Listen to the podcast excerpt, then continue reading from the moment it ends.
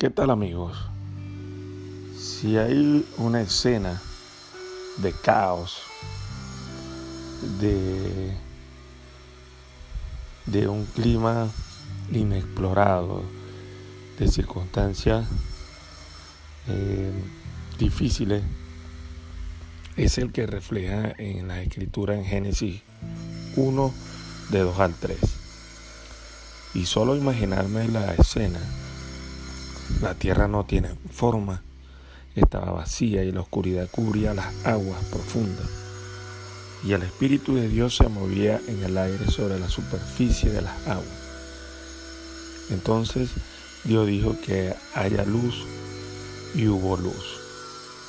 Esta escena me trae, aunque se, se vea como mucho caos, me trae paz.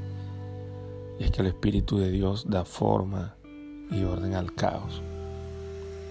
Como líder, miro este año y observo todo lo que ha pasado en este año y analizo todo este proceso y llego a unas conclusiones que creo que todo liderazgo debe revisar.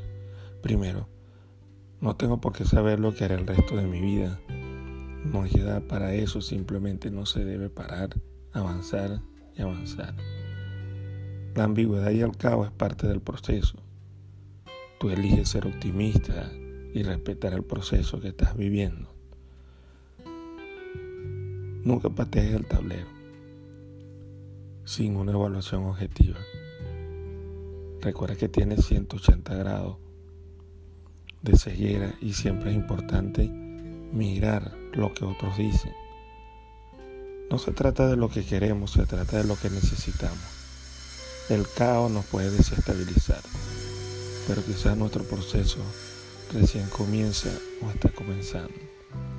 Recuerdo una frase de un libro que leí de tal Shahar que decía, alguna variable de nuestras vidas en desequilibrio forma parte de nuestro equilibrio. No podemos tener todo controlado. Todo tiene un orden aún en medio del caos.